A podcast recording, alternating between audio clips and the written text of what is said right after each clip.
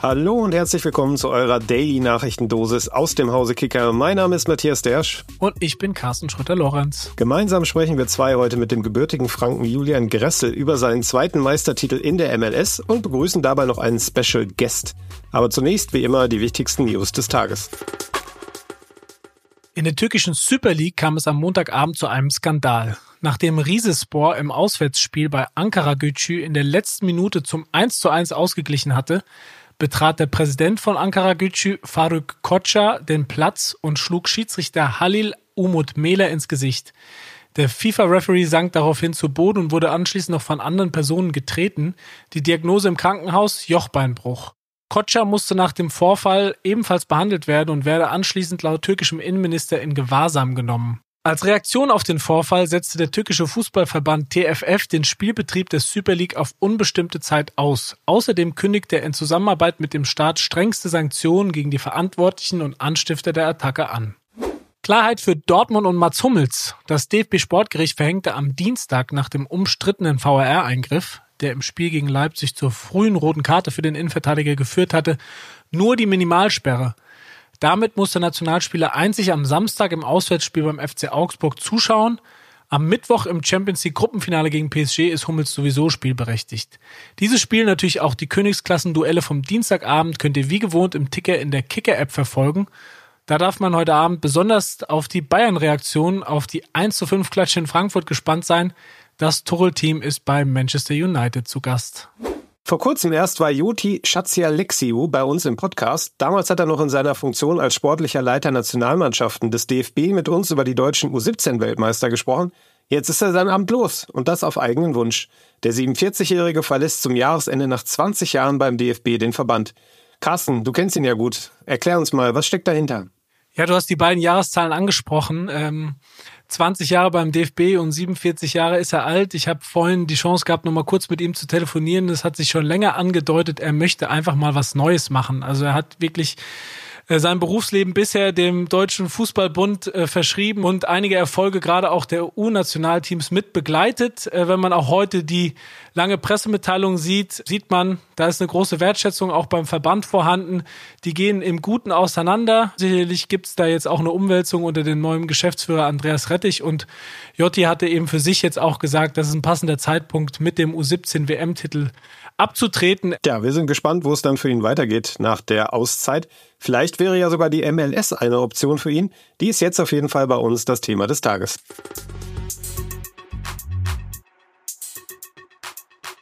Ja, am Freitag war Julian Gressel schon optimistisch in seiner Sprachnachricht bei uns. Inzwischen wissen wir, der Optimismus war angebracht. Gressel hat mit seinem Club Columbus Crew durch einen 2 zu 1 Sieg über den Los Angeles FC den MLS Cup gewonnen. Für den 29-Jährigen ist es bereits der zweite Titel in den USA. 2018 war er schon Champion mit Atlanta United gewesen und jetzt wollen wir mit ihm über seine Saison, das Finale und die Party danach sprechen. Grüße nach Columbus. Hallo Julian. Hi. Servus. Ja, Julian, wir hatten jetzt U17-Bundestrainer Christian Wück hier bei uns zu Gast. Der ist anschließend U17-Weltmeister geworden. Dann war Saarbrückens Rüdiger Ziel hier. Der hat Frankfurt aus dem Pokal geschmissen. Nach deiner Sprachnachricht jetzt bist du MLS-Champion geworden. Ich erkenne da so ein gewisses Muster, was die Erfüllung von Wünschen betrifft. Womit können wir dich denn noch glücklich machen? Weltmeister mit den USA, ein Wechsel zum FC Bayern, Zweitkarriere als Popstar. Kicker Daily macht's möglich. Ja, Kicker Daily ist, äh, ist da an der Vorfront. Nee, ähm, ist natürlich schön für euch, dass ihr die ganzen ähm, ganzen Leute interviewen könnt und dass die dann so, so erfolgreich sind danach. Ich hoffe, es geht bei mir so weiter jetzt, nachdem ich ja hier hier so mit euch weiter quatsche. Ja, und hast du jetzt einen Wunsch jetzt aktuell noch oder wunschlos glücklich als Champion, als Zweifacher?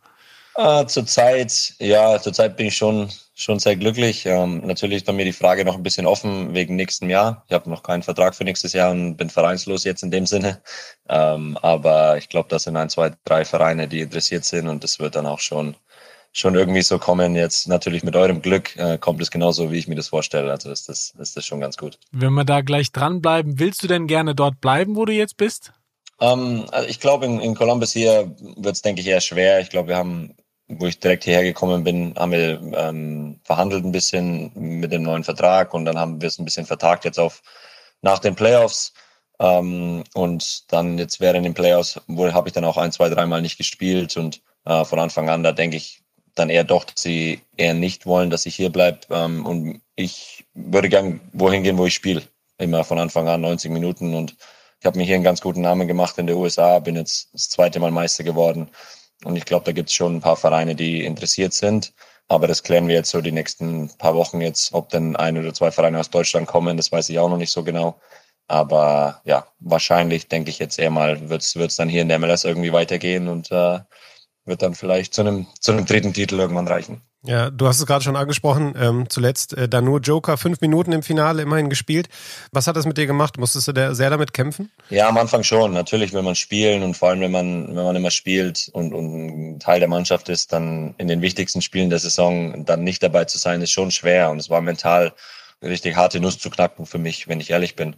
Aber ich habe versucht, ja, den, den Spielern zu helfen, weil ich wusste auch, dass so ein Playoff-Run und so, und so eine Chance auf so einen Titel nicht so, nicht so oft kommt. Und ähm, ich hatte jetzt zweite Mal. Das ist live hier fast.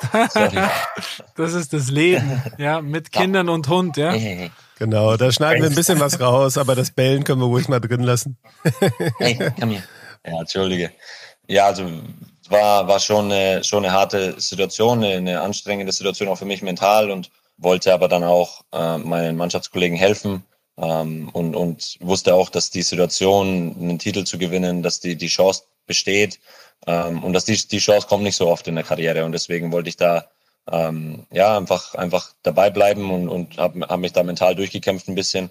Und habe dann auch meinen Beitrag geleistet in, in dem Eastern Conference Final gegen Cincinnati, ähm, wo, wir, wo, ich, wo wir 2-0 hinten liegen und ich dann reinkomme mit noch 20 Minuten zu spielen und wir dann das Ding noch drehen und ich meinen Teil eben auch, auch offensiv in dem Sinne beitrag und dann eben ja am Platz zu stehen am Ende, wenn der Schiri abpfeift und du im Finale dann das Finale gewinnst, ist, ist schon schön und ähm, selbst wenn es nur fünf bis zehn Minuten waren mit Nachspielzeit, war es das mir alles wert. Es ist schon ein richtig Riesenerfolg für mich persönlich und ich bin da richtig froh drüber. Das ist doch ein gutes Stichwort. Nimm uns doch mal mit, was ist in den USA eigentlich los, äh, wenn der Soccer Champion gekürt ist. Ne? Jeder kennt NFL Champions, NBA Champions, was da für ein Hype dann herrscht, auch in den Medien. Columbus hat 900.000 Einwohner äh, in Ohio, die Stadt. Ja, wie läuft's da ab? Party und Öffentlichkeit, nimm uns doch mal mit.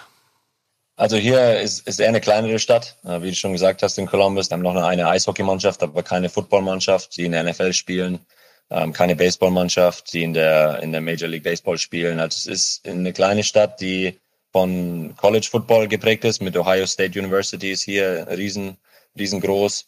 Und danach kommen wir schon so in der Art. Und das ist natürlich jetzt, also man hat es gemerkt, die ganze das ganze Wochenende war hier richtig viel los, ganz viele Leute die uns da unterstützen. Man sieht öfters Columbus Crew, äh, Leute rumlaufen mit Trikot und man wird auch öfters angesprochen in so einer kleineren Stadt hier.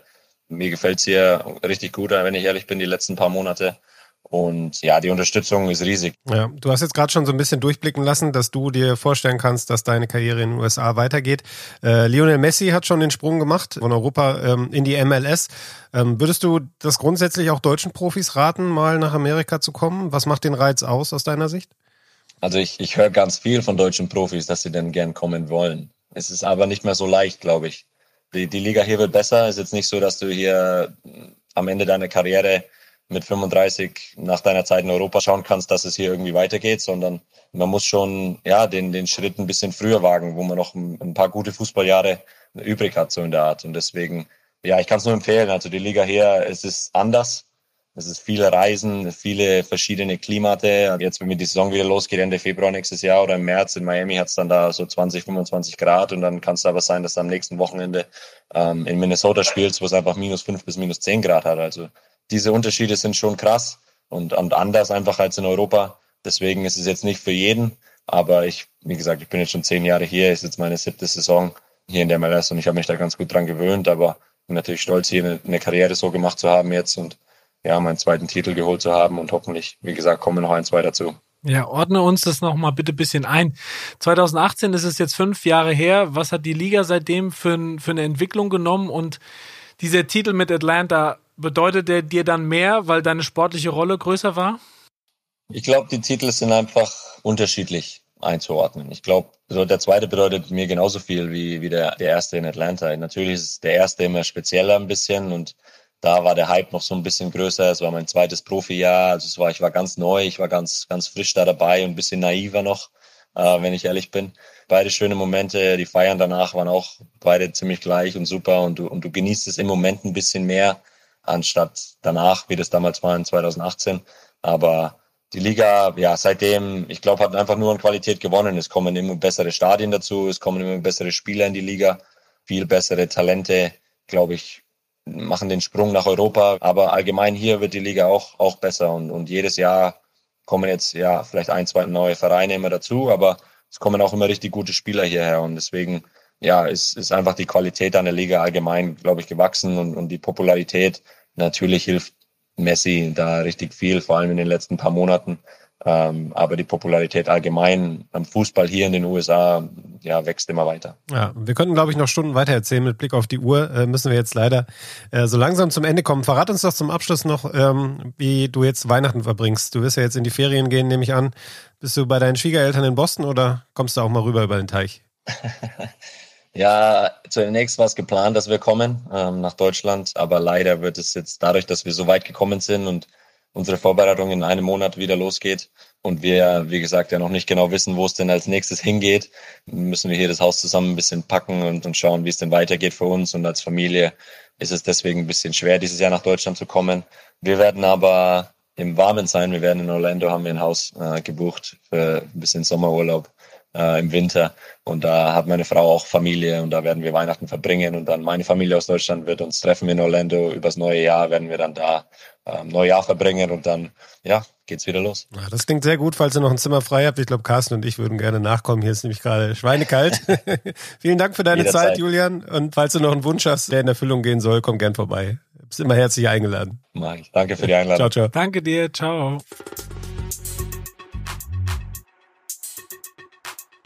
Sag mal, Matthias, bist du eigentlich leidenschaftlicher Trikotsammler? Nein, bin ich nicht. Ich hatte mal eine Zeit, da habe ich mir immer bei den Champions League Auswärtsreisen mit dem BVB dann Trikots von dem jeweiligen Heimverein gekauft.